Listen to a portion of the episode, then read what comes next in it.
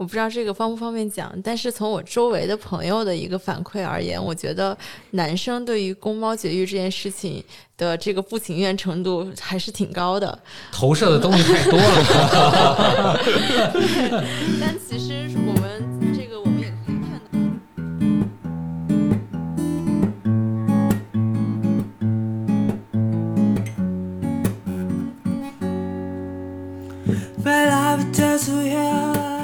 Welcome to another episode of Blur Mind。大家好，我是峰哥。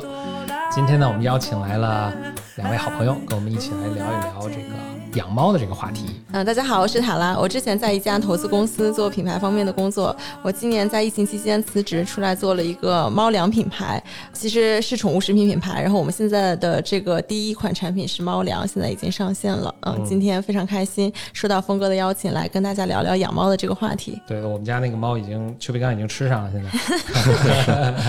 啊，大家好，我是宇豪。然后我的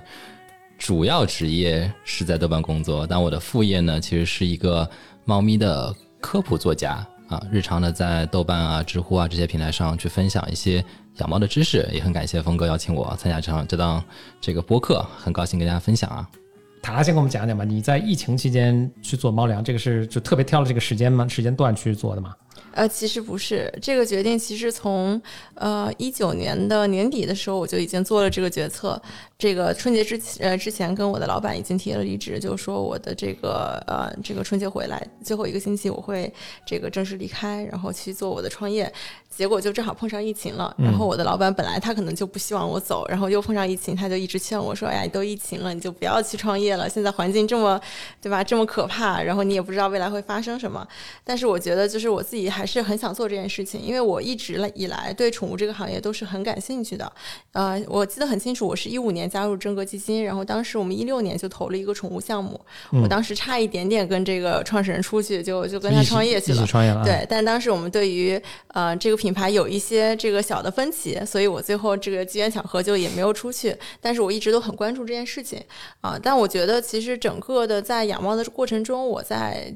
给我自己家的猫这个挑选食品的过程中，我自己作为消费者有很多的痛点，然后我就很想去说去自己做一件事情，能够去就是这个弥补我这个痛点，然后去做一些好的产品。所以我就这个这几年其实一直都有在研究整个宠呃整个宠物行业啊。我觉得就是大家可能有很多人跟我有类似的一个过程，就是我最早的时候也是养猫是一个呃养猫小白，就是什么都不知道。你对宠物行业的兴趣是因为自己养猫吗？对，其实主要的源自于就是我自己养养猫，然后又因为在投资公司工作，所以你可以有很多的这个信息渠道，接触到整个行业的一些大盘的一些数据，然后可以了解到一些呃比较前沿的消费品。因为我们当时其实投资经理也看了整个宠物赛道的一些消费的一些品牌，嗯，然后当时我就自己本身就非常感兴趣，嗯，然后我是其实从一个用户的角度上去出发，想去做一件事情的，啊，然后我觉得很多人可能跟我有类似的经历。就是最早的时候，我们都不知道怎么养猫，包括我现在回想，我刚刚养猫的时候，我应该交了很多的智商税。但是随着这个，我们家的猫也越来越多。然后多少只猫？我们家现在有六只猫，对，六只，对，六只，啊，大 house。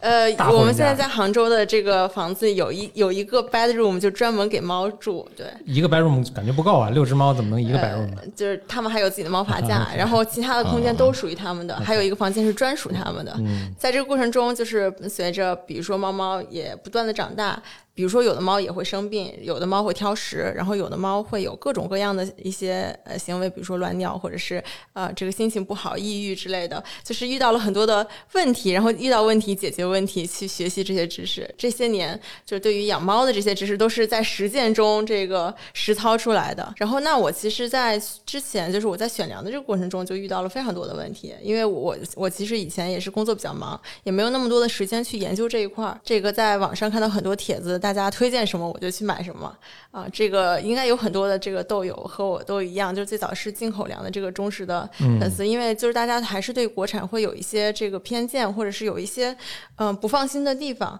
啊。然后那我在其实一九年的时候，这个这个其实是有一件导火索的，就是我当时接了我朋友一只十岁的老猫到我家，然后那只老猫呢就是一直在吃某。我某个牌某个大牌、大牌的这个粮吃了很多年，吃了十年，对。然后给他去做体检的时候，发现他的整个肾已经萎缩了啊。然后这个时候我就想方设法去给他找各种各样的一些对肾更好一点的粮食。好不容易呢，就是找到了某款某大牌的对于肾比较有这个特殊功能的粮食，所谓的处方粮了，对，所谓的处方粮，啊然后给家里的猫吃，然后结果我发现吃了两三天，就是又吐又又拉，然后就我也不知道是怎么回事儿，我就觉得还挺贵的，因为这个都是通过就是朋友海，就是还有各种途径海淘进来嘛。这个懂行的朋友跟我讲说，你可能买到假粮了。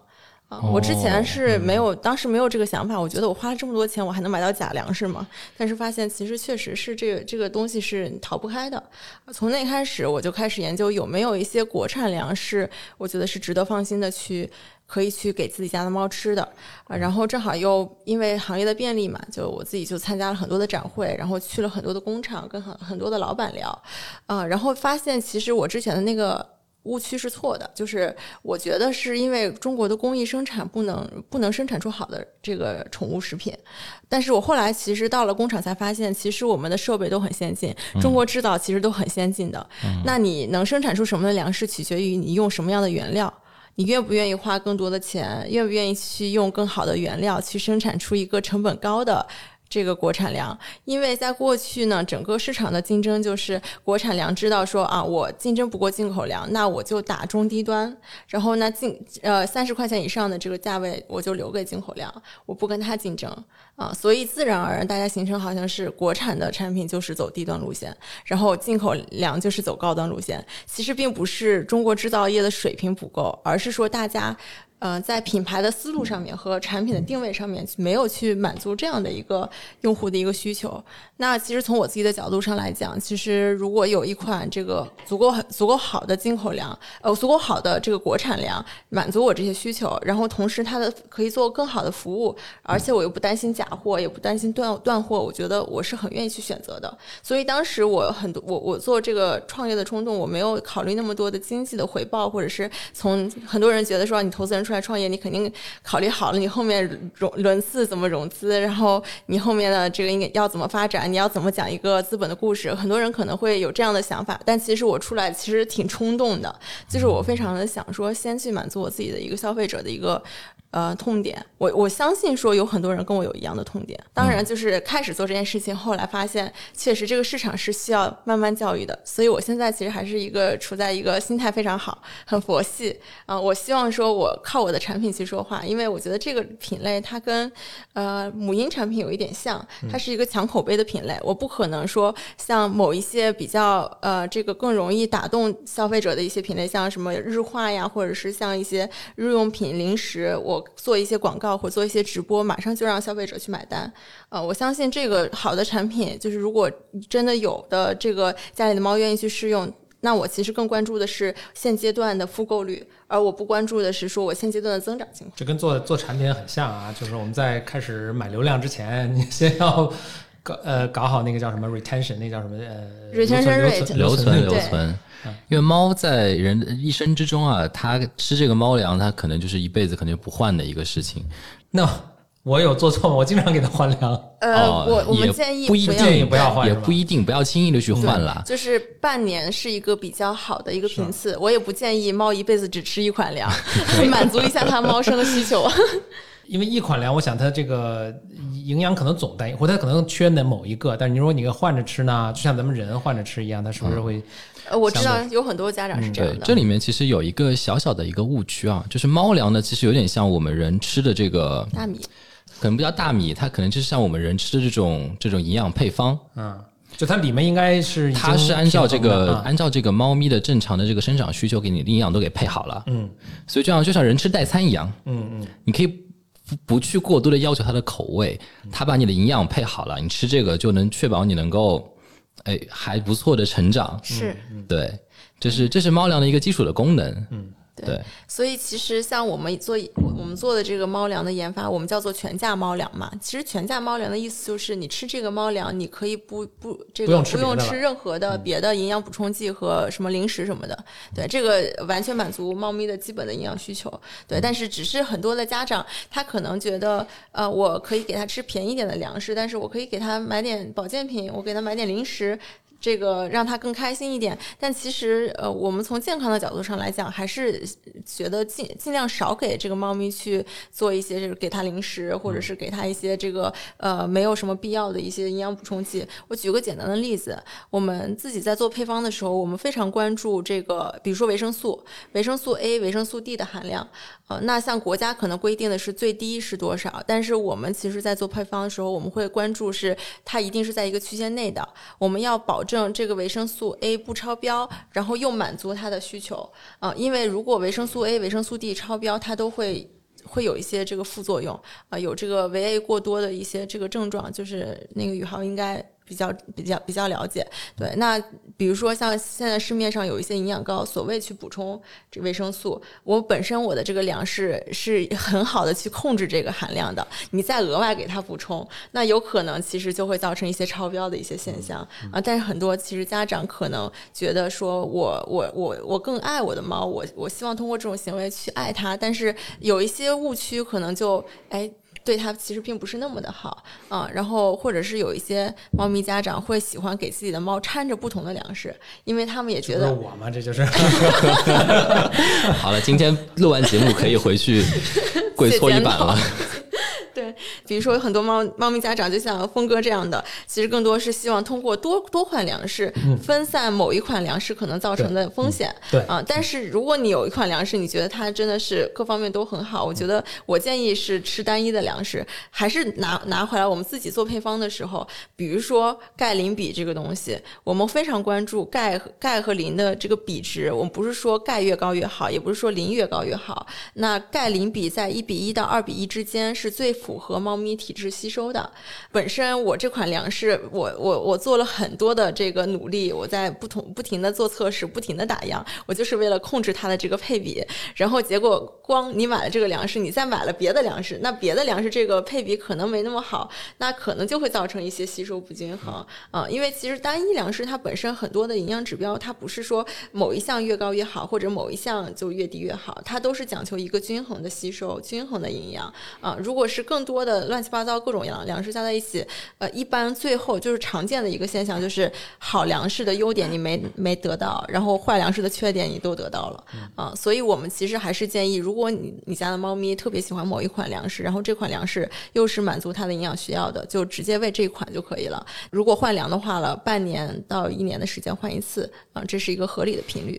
刚 Tara 也提到，就是之前有一只老猫嘛，十岁的时候有肾衰竭的这个现象。其实，在商品粮大家都爱吃商品粮的这个这个情况下，肾衰竭的这个现象是非常常见的。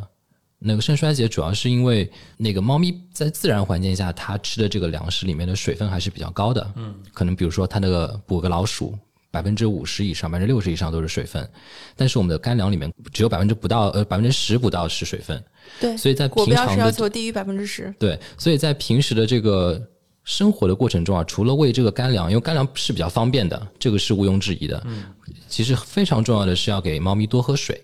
多喝水呢，一般有几种方法。第一种呢，让水变得好喝，比如说很多厂家搞了一些那个自动饮水机啊，让水流动起来，这样猫咪可能会更喜欢吃一点。但这个事情呢，也不一定是完全成立的。嗯，啊，然后第二点呢，就是可能会搭配这些湿粮，跟猫咪一起去吃。猫咪呢，可以直接从湿粮里面去获得一些人体呃猫体所必需的这个水分。所以其实呃，在喂养喂这个干粮的同时呢。注意让猫咪补充水分是非常非常重要的，特别是等到猫咪年纪大了之后，这个肾的问题会逐渐的显现出来。对，因为水分对于猫来说，一方面会有肾脏方面的一些这个缺水会容易造成肾脏方面的问题，另外另外一个就是猫咪很常见的尿闭。啊，就泌尿系统的疾病，或者是我们叫鸟粪结石，这些都是猫咪长期缺水的一个表现。就是我调研下来，猫咪。骗猫咪喝水有一个非常灵的方法，就是猫咪特别爱喝主人杯子里的水。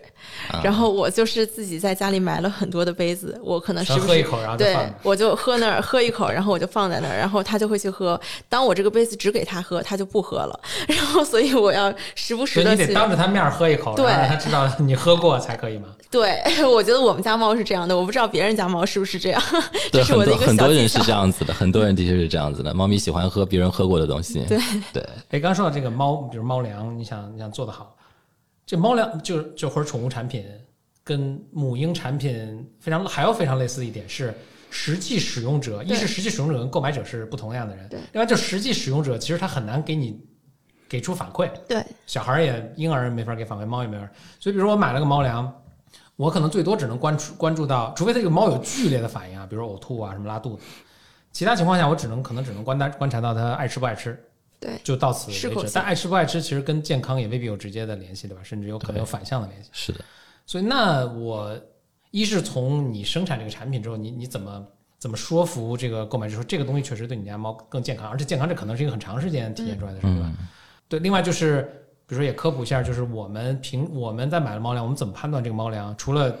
或者可以读它上面那个成分的这个构成啊，这个可以做个判断。还有什么方法？比如从猫的行为上有什么可以我们观察到，说这个猫粮是不是 OK 啊？这就是为什么宠物食品它的在营销方面有很多的难点啊，就是还是要打动主人嘛。对，因为。购买者非使用者，然后又很难进行产品产品的展现。那我们现在其实本身就是我们接受我们我们现在接受到的很多的好评是，就是因为我们产品刚刚上线嘛，大家都是说我们家猫特别爱吃。但因为我们的这个测试其实已经做了大概有三四个月了，就是前面我们都是找周围的一些养猫的朋友去做内测啊，然后内测了大概有几个月的时间，上百只猫，我们才正式把这个粮食呃推向市场上面。嗯，在吃到两三个月。的时候你会发现，比如说这个猫的毛发会亮一些，呃，比如说它可能就是在呃这个有一些这个猫咪呃比较过瘦的猫，它可能会哎身材匀称一些；过肥的猫，它可能会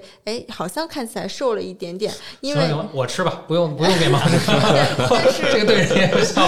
对，但是我觉得买几斤我吃了，我家我我觉得就是就是我们一些直观的反馈啊。对我们我们有一个就是我觉得就是我们也不能说把这个粮食当药一样。就是粮食毕竟是它其实能够展现出来的还是非常小的一些这个点，就是它不是像药一样说吃了之后它猫就变成另一只猫了，这不可能。对，但是我们也很就很有意思的是，我们接到很多的这个猫咪家长给我们反馈说，哎呀，你们这粮太好了，这个吃我们家猫吃了你们粮发腮发的特别好，然后我。我当时脑子里面我有一点懵，就是因为我自己就是对于猫的了解，我知道发腮这件事情更多的是跟猫的基因有关。就是您家猫是凭您您您家猫的本事自己发的腮，跟我们粮食其实关系不大。但是他在夸奖我们的粮，我们只能嗯接受，非常感谢您对我们的支持。但是我。这个如果有机会，我也会跟他解释说，其实发腮跟粮食关系不大。呃，我前两天跟我们那个跟我们网店的运营同学打了一架，是因为呃，这个我们的网网店的运营就是在这个关键词里面，这个淘宝自动给我们匹配了一个叫增肥发腮，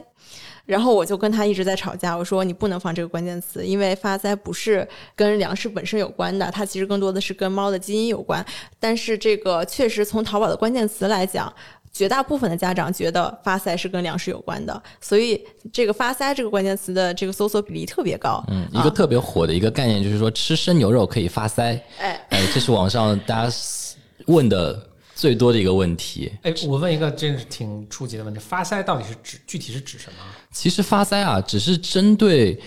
某几个品种的猫，比如说以英短为英短为代代表性的，特别是英短的公猫。啊，母猫还不一定有发腮这个东西啊。公猫，因为它整个的英短在培育的过程中，它的一个呃面部的一个饱满性是它一个评分的非常重要的标准。长得脸很脸很圆圆的，所以它脸很圆就要发腮。对，其实根本这个发腮是一个商家创造出来的一个概念了。对。对，然后我就跟这个运营同学吵架，我说你要把这个关键词给我拿掉。我的，因为我们的运营同学就是淘宝运营，他们都是数据驱动的。他们说，呃，他就怼我说，呃，你真的要为一棵树木放弃一片森林吗？我说，但是从我们自己做产品的价值观，我觉得我坚决不能放这个关键词。那我即使我可以，我我我可能会我的流量会锐减，但是我不希望大家是通过这个关键词搜到我们的产品的，因为我的产品其实并不能实现这个功能啊。延展开来，我讲一个特。特别搞特别好笑的一件事情，就是我我们观察到有一些这个猫粮，它上面也写它有发腮的功能，但是它是这个怎么实现这个功能呢？特别有意思。他说我的颗粒做的特别大，所以猫咪必须使劲嚼才能把这个颗粒嚼碎。对它咀嚼的过程可以发腮。天哪！哦，这个就是完全把人的这个那个那个这个行为映射到猫的身上，因为我们知道猫在咽东西的时候，它的那个。呃，太嚼的，它不喜欢太喜欢嚼东西的，对，因为它的牙齿的结构跟人类就不一样，对，对，对，所以其实我们会发现，这个包括很多发腮，是因为很多猫咪家长觉得猫咪发胖发腮很可爱，但是我们也知道说，其实猫咪发胖并不健康，嗯，所以我后来就是在。斗争之后还是我赢了啊，所以我们现在把这个去掉了。其实当时包括李李在这个买我们东西的时候，他他也观察到说，哎，你们这个里面有这个呃增肥两个词，然后那个时候我才意识到说，啊，我们那个关键词给我们自动匹配上了。就是当时李李就问说，哎，我们家的猫都比较胖，这个会不会造成 不需要再增肥？对，然后我就发现说，李李是一个特别懂的猫猫家长啊，因为就是很多，其实我反馈给他，他才他才反馈给你。对，因为就是我们会发现说，其实越懂猫咪的家长，他们越不希望自己的猫太肥啊，因为过胖是会造成很多的这个副作用，就像人一样，就是发发胖了有很多的这个健康问题，尤其是到了老这个猫比较老年的一个时候，就会有很多的呃这个并发症所发呃这个出现。所以其实我们的粮在做配比的时候，我就是会我我我们现在是一个高蛋白、中脂肪、低碳水的一个搭配，就我是希望猫咪吃这个粮食更匀。称的啊，我不希望我的这个粮被猫咪吃了之后让它快速的长胖啊。包括有很多的这个猫咪家长会来问说，哎，你们这个粮吃了能发胖吗？我我其实大部分时候我都会说，我们的粮就是吃了并不能发胖，但是如果你想让你们家猫稍微胖一点呢，就给它多喂一点。让它多吃一点，那确实是可以发胖。吃多吃少可能不并不由着主人嘛，这个猫自己想吃就吃。对，但有一些是说，比如说猫咪特别胖，它会控制食量，就严格按照它应该吃的这个量放给它。但是多猫家庭就做不到啊。其实还蛮佩服 Tara 去做这个猫粮这个品牌的，因为猫粮这个产品，因为整个宠物市场看起来，就猫粮的。整个市场规模是最大的，然后粘性也是最强的，但同时竞争也是最激烈的，而且最需要时间慢慢的去磨。因为一个就像刚刚呃峰哥提到的，你无法看出来这个猫到底喜不喜欢吃这个猫粮，或者它好不好，所以它最后就落到了一个数据上，就是你这个猫在一整个生命周期里面有多少只猫吃过了你的粮食，同时它能够健康的成长，这被验证过之后，才可能会。慢慢的把这个品牌和它的这个产品的影响力给做起来，所以这是一个真的非常非常长时间的一个事情。是因为尤其是很多时候你是很难控制变量的，它出现了问题，你不知道是粮食的问题，还是环境的问题，还是其他方面的问题。而且还有很多的消费者呢，很喜欢带入一些幸存者的偏差，哎，比如说吃一些网网上的毒毒猫粮啊，他说，哎呀，你这个为什么卖那么贵啊？都是国产粮，我吃那个超市里卖的国产粮也挺好的呀，我们我家猫吃了两年了，也没什么事儿啊。对吧？这种幸存幸存者偏差会对于。呃，一些真正做在好品牌的这个人，坚持做好品牌的人，会产生一定的影响。是希望 Tara 不要被这个东西给影响了。哦，这个我们非常理解。其实我们见到最多的还还是说，我们只要一一提到说商品粮旁底下一定有留言，说我隔壁什么某某大爷家这个吃 这个他们家猫从小吃剩菜剩饭，现在活到二十多岁，特别健康。对，就是一定会有在，尤其是在某几个社区，这个一提到猫粮，下面一定有这样的言论。对，但。是我们其实自己，呃，我觉得就是我我们希望自己的猫咪是什么样子，或者就不要被别人所影响。就是这些确实是像刚刚宇豪说的，就是幸幸存者偏差。有很多吃剩菜剩饭的猫，它可能就活不过两岁，它就你你听不到这些声音。尤其是我们知道说，其实野外的流浪猫，它本身的这个寿命就是非常的短的。啊，我我自己还是非常佩服说六十年代这个研发出了膨化粮这个这个。品类，真的是一个，我觉得是一个非常巨大的创新。嗯，他们把这个猫猫的平均寿命从四到五岁提升到了八到十岁。哦，是说在那之前，猫的平均寿命只有四，因为说家养的猫也只有四到五岁。对，因为那个时候家养就是猫并没有自己专专业的粮食，就是吃剩菜剩饭。就是在西方也是从六十年代他们有了这个产品才开始慢慢的推广啊。那其实像九十年代才进入中国啊，然后他们在。这个推广教育整个养猫的用户，从剩菜剩饭转向商品粮这个过程，他们花非常非常多的这个教育市场的一些呃这个资源也好，时间也好，所以我觉得放在现在的这个呃这个同一层次里面去比较，是大概是一个什么层次？我们不不评价这件事情，但是我觉得从他们做这件事情推动整个猫咪的这个福祉的角度上，我觉得是很有价值的。我是很佩服他们这些企业的。啊，我也可以分享一下为什么我开始去写这个猫咪科普的一个事情啊，可能跟刚刚刚 Tara 讲的这个猫咪的福利的这个推进是有关系的。我在好几年前其实养了第一只猫，我之前对于养宠物这个事情是比较抵触的，我感觉自己一个人过得也挺好。养了宠物之后呢，第一只宠物我在街边的花鸟市场买的，然后是什么机缘呢？以前如果抵触的话，怎么什么促使你？就是突然之间想突发奇想，我是一个脑洞挺大的人，就是有时候。突然想到一个事情，想干就去干了。嗯，买了这只猫之后呢，回到家里面，因为第一次养猫也不懂嘛，然后那个再加上那个猫舍，呃，应该也就是个那种后院猫。嗯，整个的呃免疫力也很差，然后进来就得病，然后就大家看病啊，过了两三个月，然后这只猫就得了传染性腹膜炎，然后就去世了。嗯，对，那养了半年多时间吧，然后它就得了传腹就去世了。那会儿还没有那个。治传腹的这个药，所以那会儿是不治不治之症。现在其实要去去治传腹的话，是有一些特效药的，但是呢，疗程也很长，然后治疗费用也很贵。而传腹呢，又是一个很多时候是由应激引发的一个一个疾病。嗯，所以当时呢，对于这个事情就很关注，哎，就觉得哎，我如果真我想再养一只猫的话，我肯定要多学点东西。然后在网上看了很多的科普的文章，然后买了很多的书，把国内基本上所有的讲猫的书全都买了一遍，觉得呢，呃，还是没有达到我想想要的东西，然后就开始自己去跟一些兽医啊，跟一些行为学的老师啊进行交流沟通，再加上豆瓣又正好是一个养猫文化非常非常浓厚的社区，然后呢，我们在这个过程中，我在这个自己的这个过程中，我就组织了一些活动。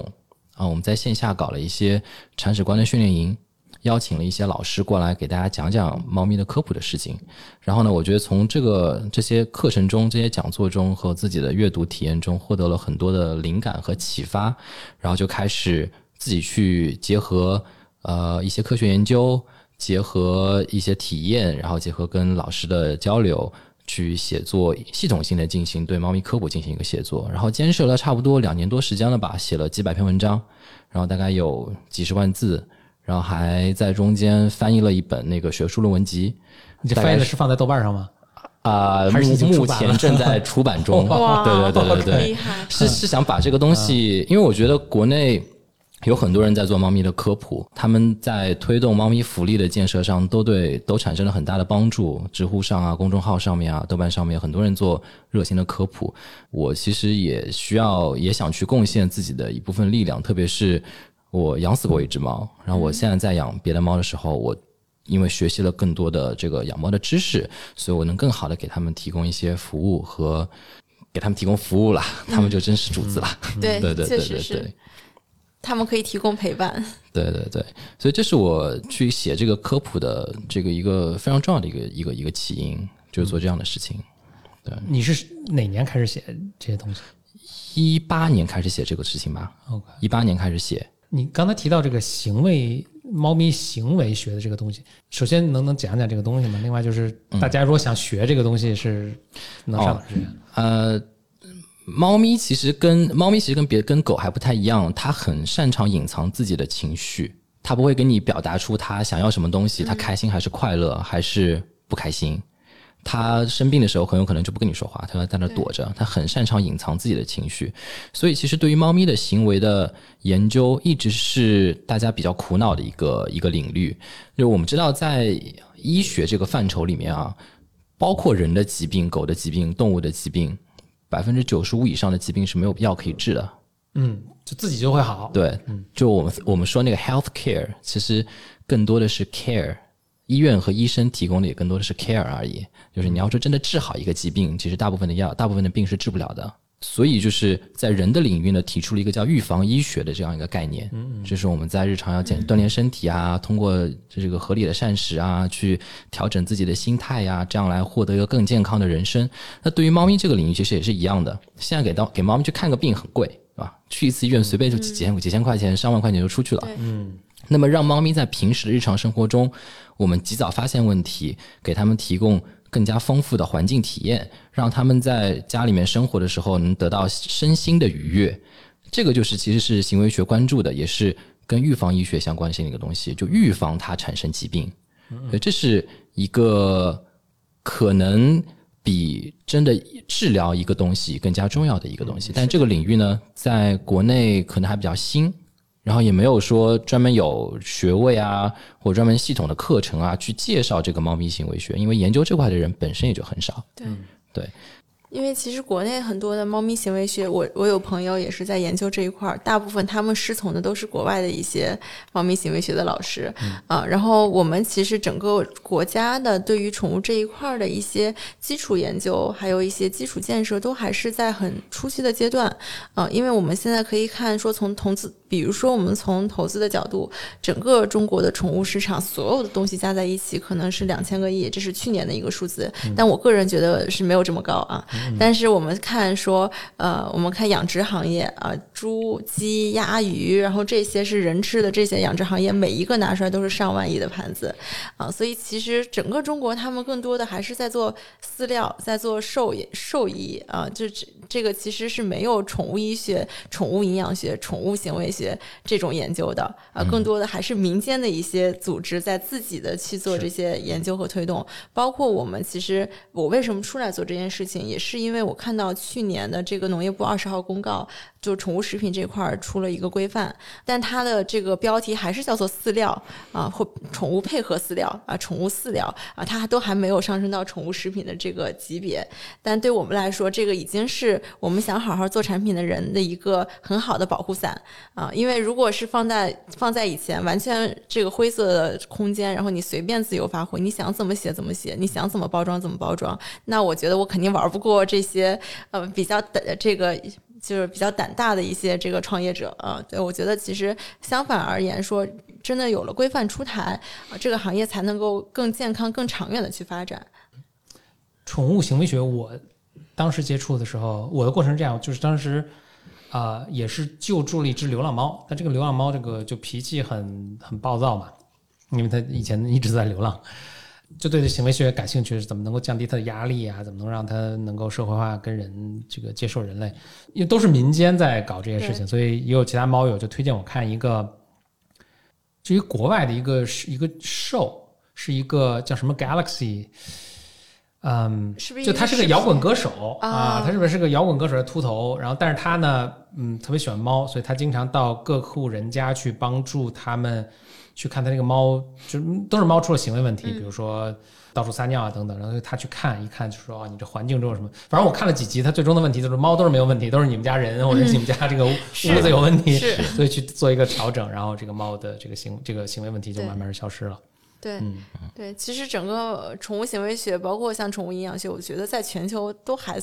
在一个初期的阶段吧，就是都都在这个研究，就是人们才刚养活自己没多长时间呢，是吧？是。对，我觉得豆瓣上有个非常有趣的一个话题，叫“跟宠物相处的过程中教会了我什么东西”。其实我是第一个看到这样的这个话题，然后我在里面写了一个回复，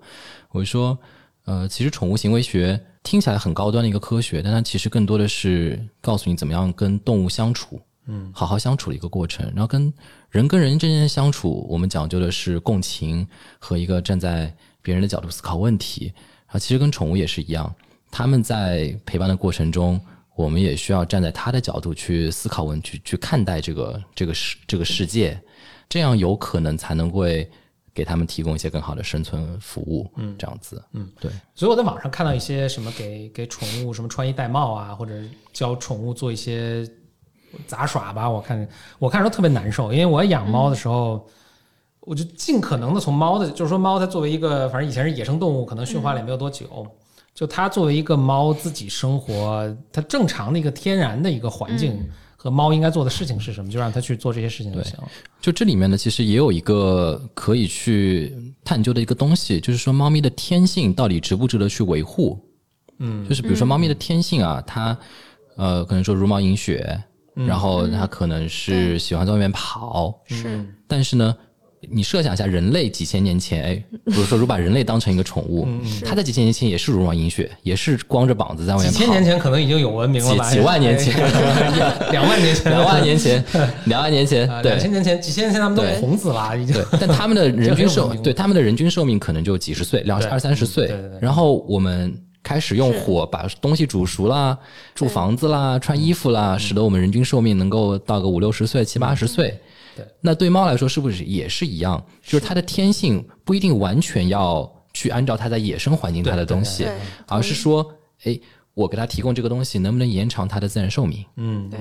它现在比如说刚刚 Tara 讲，就五六十年代的时候，它的人均寿命是它的猫均寿命是这样子的。嗯，那可能猫以前野生的时候，也就是这个两三岁。野生野生可能就真两三岁就三岁。就就就就说在自然环境，不在比如说流浪猫，当然在城市里它可能有其他原因，但就是说，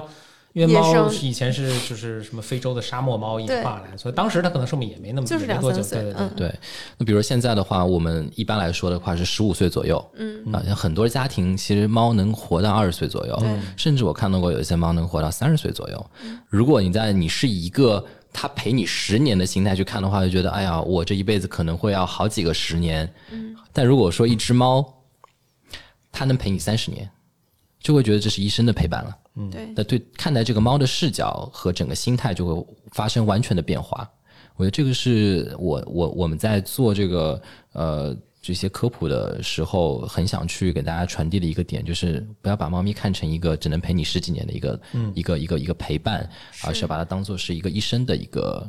嗯一个陪伴去看待。对，这也是其实，呃，我们跟很多的猫咪家长也在探讨说，怎么样的一个环境是对猫咪更好的。比如说，有一些猫咪家长，我知道在在这个城市里面是散养猫的，但我自己是。呃，这个不是很推荐这种方式。那他们会觉得说，那猫咪本身就是生长在野外的啊、但其实我们也知道说，其实现在整个城市的环境也发生了变化，它们的饮食结构也发生了变化，猫咪的这个它自身的一些身体也也在不断的进化。那这个散养对它是不是一个很好的一个方式？我觉得其实未必啊、尤其是在城市里面，有的是人是爱猫的，但也有人怕猫，那也可能猫咪会造成一些这个其他侵犯其他的这个利益，包括像可能比如说安保的问题，或者是一些这个我们看常常看到可能猫咪在野外会造成一些交通事事故的一些问题。那我觉得其实还是要去用这个前进的一个眼光去看。我们不是说最原始的方式就是好的，我觉得现在我们其实有一个偏见是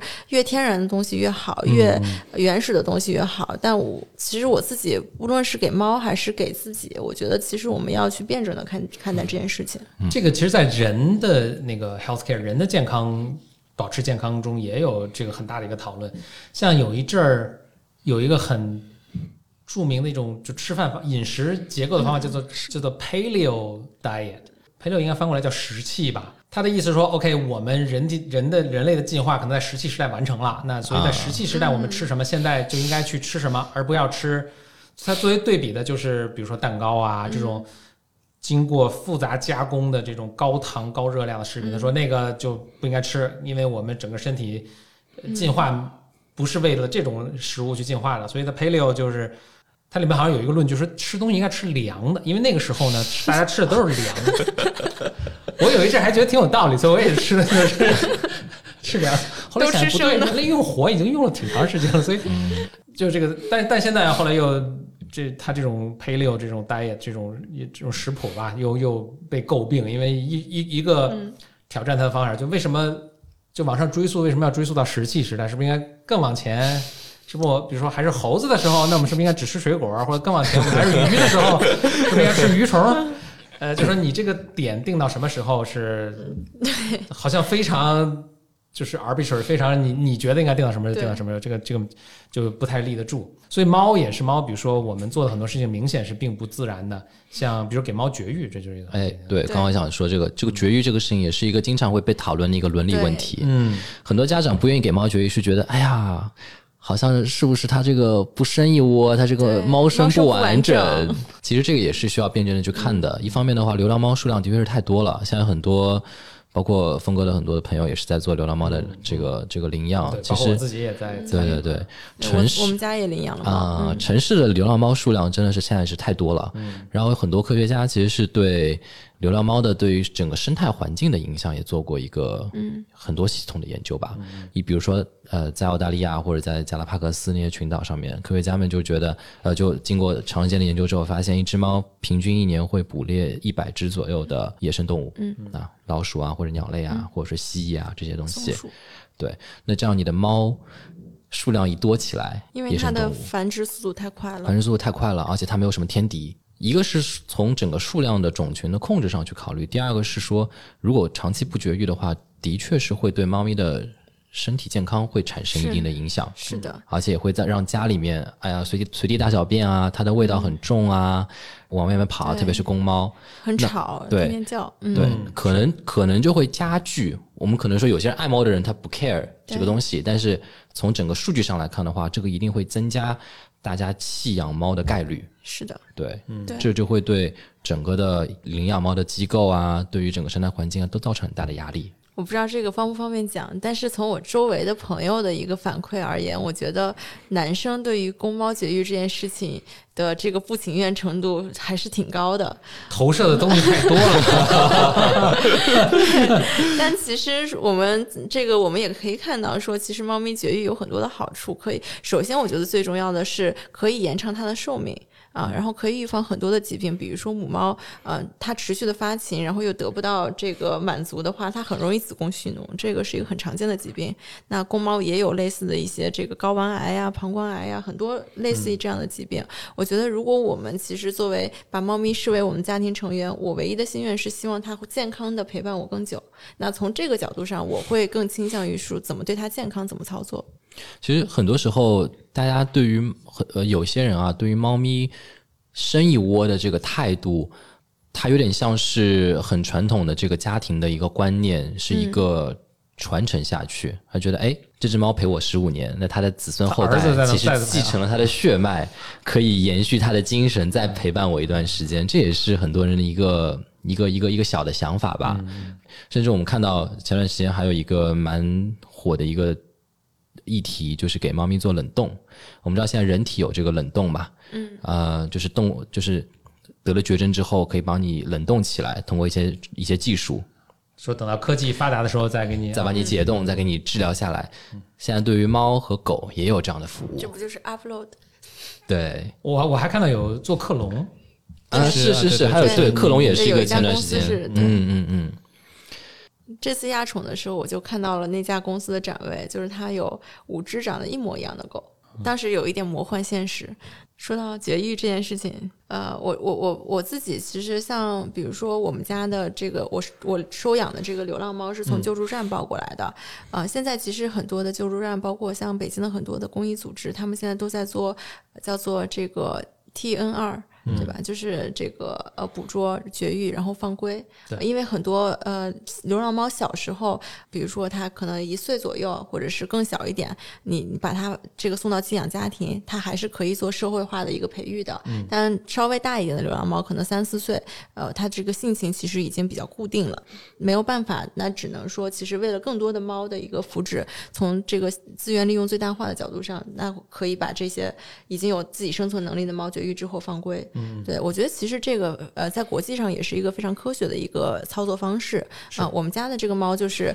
被救助站这个收养过来，带去了绝育，然后我带它回家的时候，它已经被绝育了。然后我自己其实很喜欢那个伊斯坦布尔，哦，伊斯坦布尔是著名的猫城，就我们走在街上，就是到处都是猫咪，然后，呃，它那个耳朵上都有耳标，因为很多人。来我家看到我的猫，都说：“哎，它是不是小时候流浪的时候打架那个耳朵缺了一块儿？”我说：“不是，这是流浪猫绝育的标志，叫剪耳标啊。母猫会剪右耳，公猫剪左耳，就是有一个这个，这防止它被再再被抓一次，第二次又就对防止二次对嗯防止二次伤害。那我其实，在伊斯坦布尔街头，就是每家这个包括书店门口或者是小店门口都有这个流浪猫，然后呃是政府的这个专专门有一个部门就会去。呃，养这个流浪猫，定期投喂猫粮，然后帮他们去做疫苗，然后帮他们做绝育，然后每一个猫耳朵上都有这个自己的标记。啊、我觉得其实这个就是一个城市文明程度的体现。是的，嗯，就如果你在听这个节目，呃，并且喜欢猫咪的话，呃，其实非常鼓励你到你所在城市去，呃因为就各个城市就比较大的城市，一般一般都有领养机构啊组织，可以嗯联系一下，可以呃支持他们，或者是作为志愿者去贡献你的时间啊等等，去对，嗯帮助这些猫咪。对，其实这个就是我我们包括我们自己公司也是这个倡导领养取代购买，嗯就是我觉得这个其实是我们也是很想去做的一件事情。包括我们现在其实也在做一件事情，是我呃我我因为我很我和我的合伙人都很喜欢一家公司叫 Toms，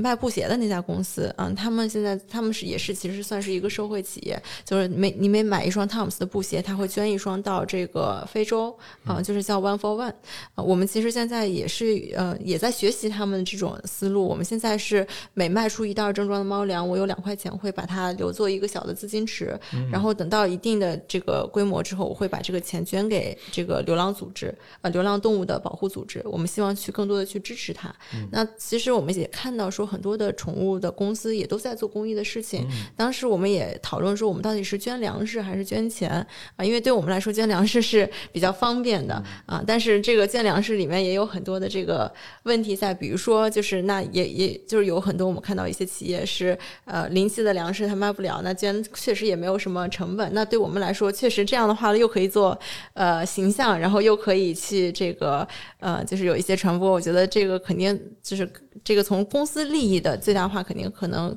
更有更多的操作空间，但是，呃，我自己还是希望说，更多的为就是从流浪组织、流浪动物组织他们角度上去考虑，因为我们的粮食虽然就是我觉得性价比很高了，但是对于这些动物保护组织还是相对是比较贵的。那如果他们拿了这样同样的钱，他们可以比如说买更多的平价的粮食，但是也能满足猫咪的基本需求，那可以帮助更多的猫咪。我觉得从资源利用最大化的角度上，其实我觉得可能这个操作行为更好。我也不排斥说我捐给你的钱，你拿去买别家的猫粮，这个我完全不排斥。只要你能够把这个资源利用最大化，然后去帮助更多的更多的猫咪、更多的流浪动物，就我觉得就很好。哎，那对于一个呃新手养猫，或者哪怕养了一段时间的，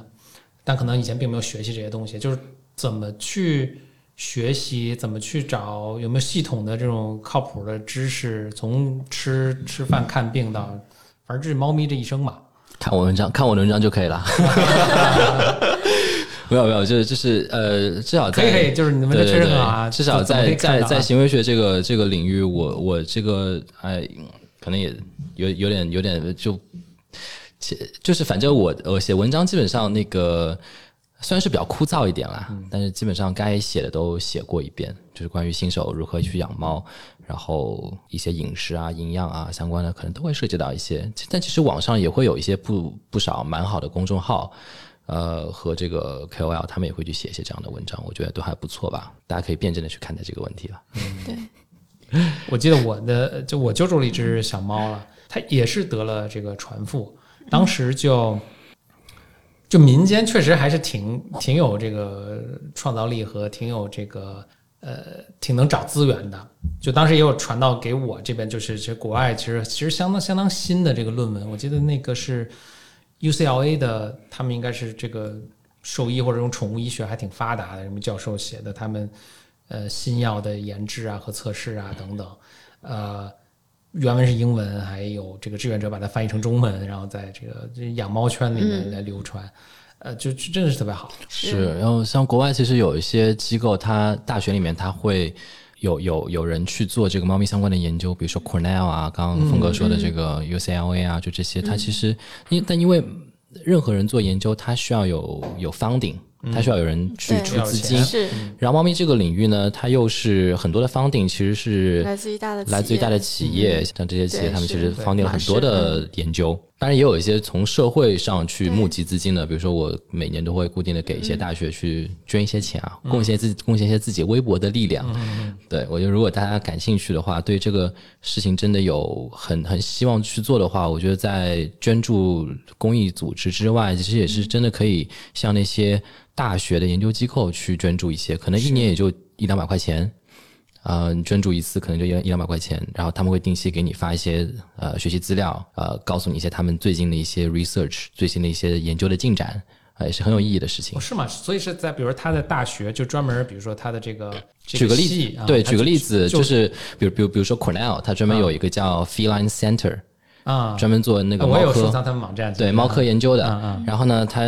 反正每一个大学的这种做公益公益项的、做宠物的这个做猫的这个研究的这个机构中心，它都会有一个捐募捐频道，啊然后你可以去捐一点钱。数量多少都无所谓，它一美金也可以，三十美金也可以，一百美金也可以，反正就是哦，这个挺好支持他们的研究。是因为我觉得其实救助一只猫，你能真正感觉到你在触摸到生命。嗯，同样重要的是，你去支持那些为猫的疾病、为猫的行为做研究的这些人，因为只有他们的研究，才能让我们有更多的理论体系去救助更多的猫。是就这个，呃，也是蛮重要的。对，其实真的还是基础研究是一个非常非常重要的一个部分。当然，就是像这个宇航和峰哥这样，就是去读 paper 的，我觉得还是非常高阶的这个养猫者。对，这个我觉得没有，我只读 conclusion 啊，是前面那些方法论什么的我就不读了，我只看这有效没效。对，但是像比如说像宇航，我觉得他是在把很多比如说相对枯燥的一些 paper，或就是或者像峰哥写的感兴趣同样的枯燥，但是中文对，然后把它这个解读出来，稍微变成人没有，应话，该写我觉得写的是很有意思的啊。对对，我觉得就让读者更愿意看。我觉得这他们这些虽然是在做搬运，但是付出了非常多的心血，也是非常佩服这种持续的这种内内容的生产的人，真的很厉害。哎我还是挺想追问一下宇豪，就是什么东西给你？当然，你讲到你养第一只猫啊，这个它的过失啊什么，还有没有什么其他的是动力去让你去付出如此的精力呀、时间啊？去因为写几你写了几十万字啊，嗯，编纂了几十万，这个还真是挺，是我觉得是超越了，对对，因为我也很喜欢猫，但是是 但是我我只能看个 conclusion，可能就到到极限了。对，看是 conclusion 还要混两位。呃，最深层次的原因是，呃，跟可能跟我自己的性格有关系，就是我开启了一个事情，我很难放弃掉它。嗯，这个叫叫可能有些 grit，呃，想坚持把一个事情做下百折不挠，啊做下去一个一个东西。比如说我做很多的事情，我可以坚持很长很长时间。比如说我玩一个游戏，和一个非常非常干的一个游戏，就是部落冲定要玩完部落冲突，我玩了十年，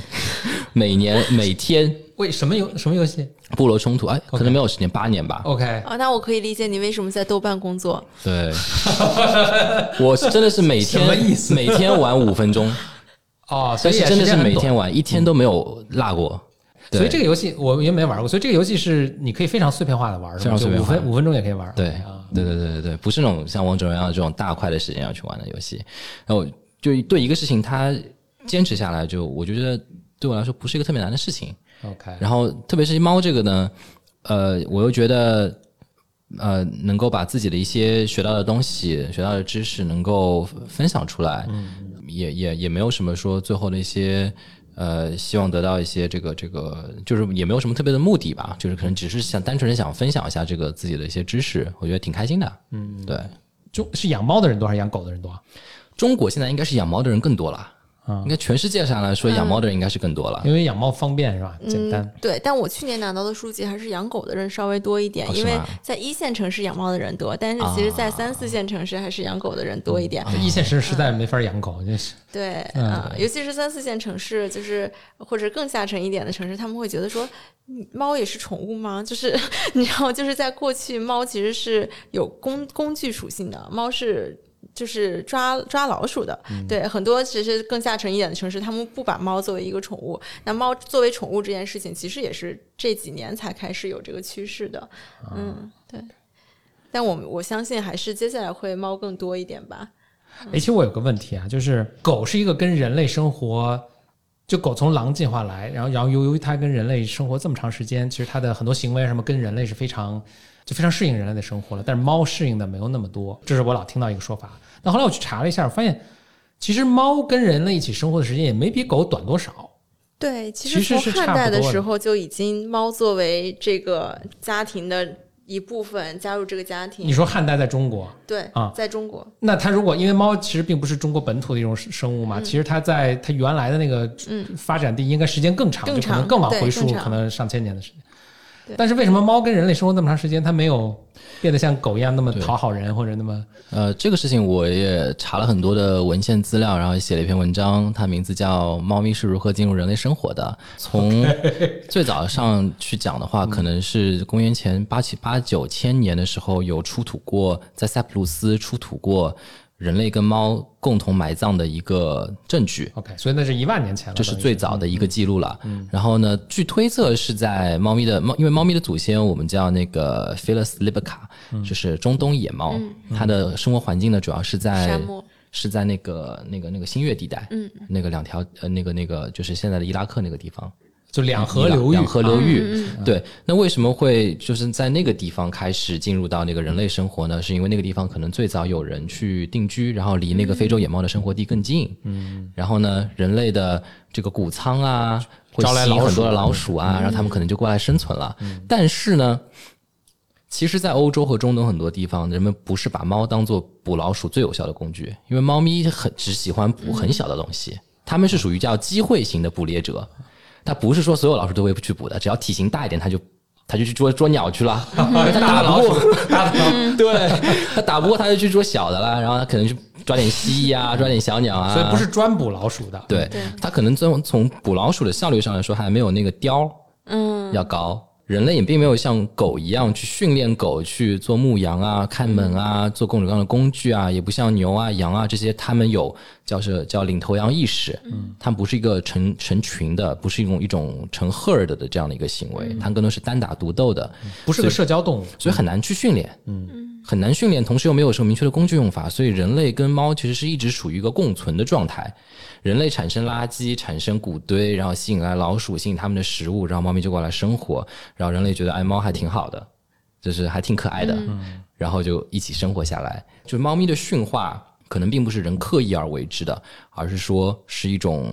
可能是一种机缘巧合巧合下的这种缘分吧。换句话说，自古以来，猫咪跟我们就是平等生活的啊，对并没有希望被我们驯化。对，因为我记得看过一篇文章很有意思，它就讲的是这个汉代的这个养猫的时候，一般是会选一个良辰吉日把这个猫请进来，然后你如果是这个猫是原来。它的从某一个主人家接过来，你要给主人家聘礼啊。如果是比如说这个猫接过来，你发现它不怎么会捉老鼠，或者是它的表现不是那么尽如人意，嗯、大家就会想说，哦，原来可能是那个日子有问题，然后是我的问题，就是 就我觉得那个文章反正写的还挺有意思的。真的是很佩服 Tara 去做猫粮的这个事情，因为我看到过很多的国产品牌，很多的进口品牌，有很多的网友呃向我咨询到底买什么样的猫粮比较好。现在的一个真的很大的问题是，国产的粮不敢推荐，对，然后进口的粮的话，它至少它经过时间的考验，我还相对敢去给大家推荐一些。就是一个好的国产粮，它真的很很需要这个市场真的很需要一个好的国产粮，因为进口粮它的问题是很明显的，怎讲，首先它价格很高，嗯，对，它的价格很高，然后它的代理权又比较的集中，然后很多的货它不是通过正规的渠道进来的，嗯，对，就导致市场上假货其实是蛮多的。OK，对，这个事情是是可能是行业里面一个比较默认的一个的一个状态，然后也没有人愿意去戳破这个事情。国产粮里面做的还比较好的，真的没有多少。为了在价格上跟别人去竞争，他们就会在原材料上对，降低自己的标准，然后在生产工艺上降低自己的标准。所以，一款好的粮食，它不是靠噱头，不是靠宣传，而是靠自己真正的品牌和信誉去宣传出来的话，我觉得真的是非常非常重要的，也是非常非常需要的。大家，反正也是希望 Tara 可以坚持自己的这个理念，然后坚持做下去。我觉得猫粮这个事情没有个五年十年，可能是没法形成一个很有强有力的品牌吧。对，嗯因为其实像刚刚宇豪说的，我深有同感。就我们自己作为猫咪家长，然后在选粮的这个过程中，我们也知道说大家对于猫粮、国产猫粮是很多的不信任。是的，那嗯，对，所以其实我们做了很多比较激进的一些举措。那像这个，那大家担心原料配比的问题，你像我们现在的原料配比是百分之百是公开的，就是零点零一的原料是什么，我加的是什么，我你都可以在配料表上看看得到啊、但但是很多其实进口粮都做不到这一点。那像我们所有的原材料的溯源，我都是完全公开的。我们一款粮一批一个批次原材料的每一个原料的检测报告我都放出来，有五十多页，大家都可以去查啊。然后我们每一个批次的产品都会去送检，单独送检。如果哪个指标是达不到我这个保证值的，我都会销毁掉，重新去做。那这些其实都是我们，所以说我们可能背了很多的成本，但是我们我们相信说这些东西是有价值的，因因为大家担心这件事情。那我知道说我我如果作为一个家长，我希望看到一个有诚意的企业，他想怎么做，那我就把我的一些想法实践了。啊，就是其实很简单，没有说那么多的什么商业规划什么的，更多是从一个家长角度出发。呃，你担心什么，那我也在担心什么，那我就更透明的去展示给大家。我们为了去更好的去这个教育这个市场，那我们前期就是要做的更激进一点，然后让大家重新建立对于国产的好品牌的一些认知。这个接下来其实我觉得可能会有更多的品牌都会走上这一条，就是更加公开、更加透明的道路。我们也希望说能够有更多的同行跟我们一起来做这件事情，因为势单力薄，就是它不是一件一个一家企业或者是一个人能够做成的。越来越多的企业愿意去牺牲自己的一些所谓的呃利益，然后去实现更多的这个用户消费者的一些这个想法，或者是去满足他们的一些对于产品的一些安心的诉求。那我觉得这个行业才会更加健康的发展啊，这这样才能够淘汰掉一些我们所谓过去把这些信任基础所打裂的一些低质的产品我觉得这个其实是一个行业健康发展的一个基石。所以呢，塔拉来讲讲这个肉粉其中的这个，嗯，对，就是因为我们的产品上线之后，很多人都来诟病我们是一个以肉粉为主的这个粮食。首先，我从几个方面来讲吧。第一是说，呃，本身肉粉是分很多的这个品质的。那像我们的这个我们用的肉粉，严格意义上来讲，它可以称称得上是脱骨脱水鸡肉啊、就是在我们当时在咨询农业部怎么去写这个原料的时候，就是呃，因为现在这个标签法也刚刚推出，就是大家都有不同的解读。其实他们内部自己本身也没有一个说特别规范，因为刚刚推出嘛，就是一定是有各种各样的声音，未来会不定不断的修嗯订、发展的初步阶段啊，哎、对对对、嗯。对，所以呃，那我们当时就是比较保守的，我觉得说，就我也不想说，就是把把我这个美化一下，但因为其实很多的这个像我们一样，就是我们是采购鲜肉，在工厂内加工成肉粉，他们都会在配料表上说我用的是鲜肉，或者是我用的是冻肉啊，因为我拿到的溯源清单，我拿到的采购单就是肉，我没有采购肉粉。啊，你是可以这样写的。就我觉得，哎，我因为我自己懂嘛，我知道说其实，呃，很多声称加了多少多少鲜肉的，这些都是一些营销噱头。因为国内的机器最高就是能只能加到百分之四十，呃，三十五到四十五的这个鲜失重的这个原料。如果它超过这个比重，它肯定是提前先把它做成了干物质，然后再加进去。哦，这就我其实还想问的，就是嗯如果本来其实也是鲜肉再加工成肉粉，然后再做成这个呃宠物食物的，为什么中间还有要有这个加工成肉粉这个步骤？要不就直接拿鲜肉去做不就好了？就是因为就是国内现在比较好的工艺不行，对，就嗯不论是你用单螺杆的机器还是双螺双双螺杆的机器，呃，现在其实一般来说好一点的用的牧羊的设备或者是进口的部落的设备，他们能够真正说工厂做出来这个粮食是膨化成型的，它的失重都不能超过百分之四十五。当然，它也可能就是可以再往上试啊，但是这个失败率就会非常的高。那大部分的厂商其实为了最后成型的这个稳定性，他都不会选择去做这样的这个这个风险的这个尝试，因为你一开机一个小时产量就是一个就是五吨，如果一旦这个膨化失败了，你这所有的原料就废掉了、啊，就是这个其实是呃大家的一个选择的问题。那我回到说，就是呃这个有很多人是把这些我们所我们现在用的鸡肉粉，其实它是包装成鲜肉或者是冻肉加这个在在包装上去进行了一些美化的啊、我觉得可以说我们在上面是有点吃小吃亏，但我不觉得这个是一个不好的事儿啊。然后，那我们其实最近农业部也跟我们说，其实你们这种原料可以叫做脱骨脱水鸡肉啊。那我们接下来其实呃，我也我也在跟我的团队讨论，我们要不要去做这个调整，因为一旦做了调整，又有人来问是不是你的。配方出出现了变化，然后那我们的这个猫能不能一直接受？因为这个其实又是遇到了在产品迭代上面的一些这个问题，对我们还是要再考虑更多方的一些因素。然后那我第二是我我我来这个讲一下，就是肉粉本身它这个就是有很多的不同的品质，像我刚刚我们在讨论到说，美国它用的很多的鸡肉粉，它的鸡肉粉里面有很多一个是边角料，它是允许用这些这个边角料的产品，包括一些皮革去制成肉粉的，包括像什么。鸡脖子呀、鸡脚呀这些材料，它都会做成肉粉，因为这些东西在美国单独拿出去卖是没有人吃的。再比如说，在国内，鸡脖子、鸡脚，或者是像这个什么鸭脖子、鸭脚这些东西，都是这个在，因为我们我们用的这些肉都是，比如说像六合这样的人类食用级别的，我们全部的肉都是人类食用级别级别的，这些都已经被各个零食厂拿去做什么卤鸭爪呀、什么卤卤卤鸡脖，他们可以卖的更贵，所以他们也没有必要拿这些东西去做成鸡肉粉。这样就给了我们给猫吃，换句话说，哎，对，因为这里面都是 骨头嘛，为什么吃鸭脚？这是你吃的吗？上面的肉太少了，就是对于猫来说，它吃了其实没有什么太多的这个营养成分，都是骨骨头。对，所以其实我们用的这个肉粉本身就是品质是比较好的肉粉。呃，另外我觉得可以教大家一个小技巧，就是当你呃你拿到你想判断说这里边这个肉粉品质好不好，呃一一个是说你可以看，如果你能拿到这个肉粉的一个检验报告，你去看它挥发挥发性盐基氮。这个指标啊，当然是这个是比较难的。还有一个第二个小技巧是，你去看它的这个检查呃检测报告，它的灰分呃，如果它是一个高蛋白的一个粮，然后它的灰分又是比较低，比如说我们现在的这个产品，我们的粗蛋白可以做到百分之四十七，然后我的灰分也就不到百分之八，那我是肯定这里面我是没有用很多的这个谷这个什么谷制品。灰分是指什么？灰分衡量的是什么东西？灰分是这样的，它的检测方法就是，比如说我把定量的这个食品，然后先称重，然后烧成灰是吧？称完重之后把它烧成灰，剩下的灰占原来这个比重是多少？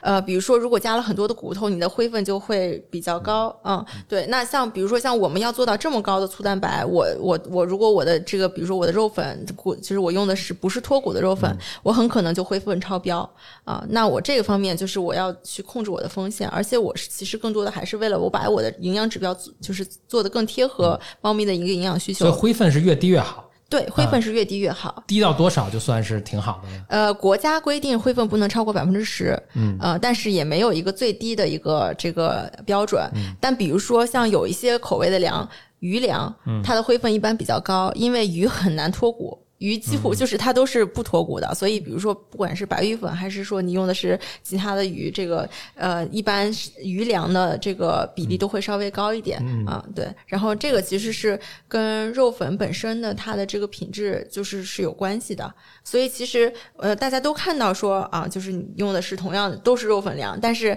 一个是肉粉本身的品质有关系，然后第二肉粉的新鲜程度也有关系。比如说有一些国内的品牌，它可能用的是进口鸡肉粉，大家听起来非常好听，但其实这个鸡肉粉从美国漂洋过海六个月到国内，它的新鲜程度其实是没有我们本土的这个鸡肉直接做成肉粉，我在快我二十四小时就会用掉，或者是最慢我一个星期之内我就把它用掉了，这个新鲜程度是很高的，这个其实是可以提高我们的这个粮的适口性。嗯对，就是这个跟这个肉粉的品质是有关系。然后第三点是说，鲜肉，你你用了很多的鲜肉，但是这个鲜肉最后在这个猫粮里面所这个营养成分的占比其实是相对低的，因为整个所有的鲜物质它的这个含水量都是差不多百分之七十五到八十。就算你用了百分之四十的鲜肉，你乘以比如说只有有你你最后做成干物质，你只有百分之二十的干物质，嗯，那你可能最后在营养成分里它只占到百分之八，嗯，所以。如果我想把我的配料表写的好看，我可以用非常多的鲜肉，然后我可以把我的这个含肉量做到什么百分之九十五什么的，但是其实最后是没有意义的。所以配料上的这个百分比是在他们被加工前的这个。你可以涂，就是饲料，呃，饲料法是，对，就是一方面你可以写这个就是加工前投料的比重，另外其实呃农业部的标签法也有另外一种说法，就是它有一个方案，就是你可以去呃做这个水分还原前的一个呃配料的声称，这个也是合法的啊。那如果我要把我的这个肉粉做成水分还原前，那我全部都可以写成肉，对，就我只是就是当时我们在讨论的时候，我还是希望说我不要创造那么多的理解的门槛。坎儿，我就是什么，我就透明的写给大家就好了啊。但是这个我我觉得有机会让我跟大家解释，也是跟大家的一个沟通的一个过程。当然，就是我们投向市场之后会发现说，哎，确实大家在这一点上还是挺看重的。很多人来这个跟我们咨询，可能像峰哥这样是呃认识我，然后也比较 nice 的客户，可能会来问一下说啊，你这个肉粉是怎么回事儿？那很多就是这些比较苛刻的家长，他就会直接来抨抨击你，就是一肉粉粮，你有什么？这个确实需要科普，因为大多数人其实完全不知道后面的这些学问吧。对，这个这个东西它其实是一个所谓的囚徒困境。嗯，就是大家都在做一个东西，当遇到一次博弈的时候，当你在跟一个人博弈的时候，你的最优选择一定是成为成为那个人的敌人，就是你们要竞争去做一个事情。但是呢，博弈论告诉我们，如果单次博弈是这样的结果，你其会陷入一个囚囚徒穷途困境。但是如果是多次博弈、无限次博弈的时候，最优的策略，第一个你的第一个最优的策略，一定不是成为敌人，而成为 friend。嗯，多次博弈和跟单次博弈最大的区别就在于，呃，在多次博弈的情况下，你能够做自己，然后把产品做好，把自己的品牌做好，是能够长获得长期的回报的。所以就是。呃，我觉得现在现在市场这个这个这个现象可以算是乱象吧。但如果真的是一个长期的心态去做这个事情，然后踏实的做这个产品的话，我觉得口碑一定会。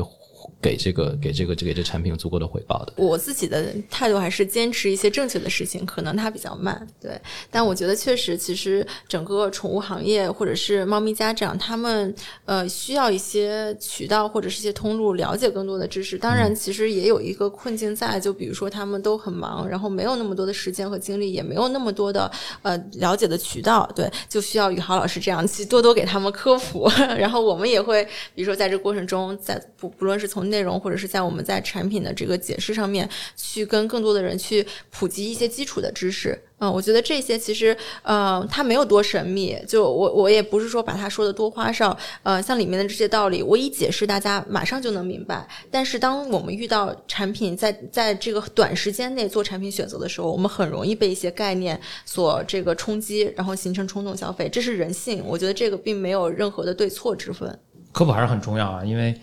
那也有一个词汇嘛，叫劣币驱驱逐良币啊。这个词，这个词组之之所以存在，就是因为这种现象确实会发生。是，所以不能够啊，咱不能够默认，就是说好的东西一定就你不去不不加干预或者不做努力，就自然会生生出。大家还是要呃多科普，另外大家要多学习多了解啊，多听 BYM。对，因为其实像现在国外很多的这种鲜肉的粮，我觉得也也挺好的，给消费者更多的选择嘛。对，但是比如说像有一些工艺上面，你你用的是鲜肉，还是有一些价值在的。比如说你用低温烘焙，你一次单独可能你的添添加的鲜肉含量可以更高，可以比四十五更高。然后你在这个呃低温的过程中，呃可以保留更多的营养成分。当然，就是还有一种说法是，低温烘焙的过程中，维生素会损失比较严重。但是可能别的会会保留比较多啊。你听听，咱家做饭有什么讲究吗？对，就是那这种可能，也许就是说啊，鲜肉添加的高一点，就是可能是可以保留更多的这个原汁的一些东西。但是对于膨化粮来说，呃，这个用肉粉用鲜肉，我觉得大家大可不必就是那么去计较这件事情。最终你其实猫咪吃进去就是蛋白质啊。哎，宇豪你。呃，我记得你还曾经说过，说你打算在北京做一些活动啊，什么？这个介绍一下吧。因为豆瓣的同城活动也是比较受大家欢迎的一个一个板块，嗯啊，然后呢，我们这边我这边也会有一些做猫咪科普做了很长时间的，然后讲的很好的老师的资源，我们就会固定的、定期的在北京、上海啊、广州啊、深圳啊这些城市去做一些线下的落地活动，去召集一些。呃，想要了解养猫知识的人，给他们做一些讲座和科普。虽然说是很很比较枯燥的，因为就是讲的都是干货，两三个小时，我们也不带宠物。没事，当爹妈的肯定都爱听这个。对，大家都很热。就是大家都非常热情的参与到我们的活动里面去，然后聚众读 paper 嘛，是这样。聚众读 可能是，可能更多是比较偏基础一些的猫咪的一些心理啊，然后基本的一些习性啊，然后怎么去育养啊，平时这些东西，还是大家还是蛮喜欢的。然后这个事情呢，也也也也反响也不错。然后如果之后有有有还有活动的话，我们也会，反正大家关注豆瓣吧，我们都会经常去在里面发活动的。在哪在哪可以？就是还是关注你的号吗？关注我的号就行啦。对。宇宇豪是说，呃，宇豪有提到你们在金虫展还有个展位是吧？对，十月份的中旬，十五号到十八号，在北京有一个金虫展，是一个宠物行业的一个盛会吧？北京宠物展，北京宠物展，豆瓣会在那边有一个展位，给大家去做一些小玩小游戏啊，小知识科普啊，做一些讲座啊，邀请一些。书的作者，然后一些 KOL 过来给大家讲讲自己养猫的经验，一些讲猫的知识，啊，大家在这里面可以去玩到也学到，所以欢迎大家过来看看我们的展位呗。嗯，就找豆瓣豆瓣的展位，找半宠乐园的展位就可以了。半宠乐园，对，OK，哪个伴呢？是伴是陪伴的伴，OK，对，嗯，宇豪怎么能够找到你的那个你的这些？哦，我的文章主要是在那个豆瓣上面去发布，然后大家可以搜索。雅七博士，丫就是丫头的丫，七就是数字七，嗯啊，博博学的博，事情的事，雅七博士可以搜搜索到我的文章，嗯，那 Tara，呃，这个做硬广好吗？我有点不好意思。对我们现在是在这个淘宝有一个企业店铺，叫做九生宠物，九是长久的九，生命的生，嗯，九生宠物可以找到我们现在上架的两款猫粮，嗯。好啊，那今天谢谢两位来做客我们 Blur Mind，呃，我们下期节目再见，拜拜，拜拜，拜拜。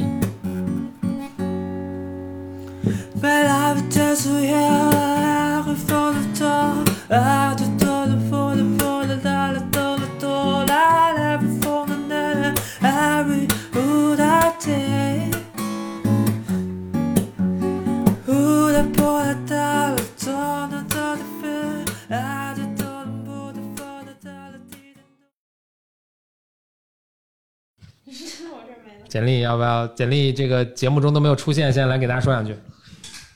Hello，完了。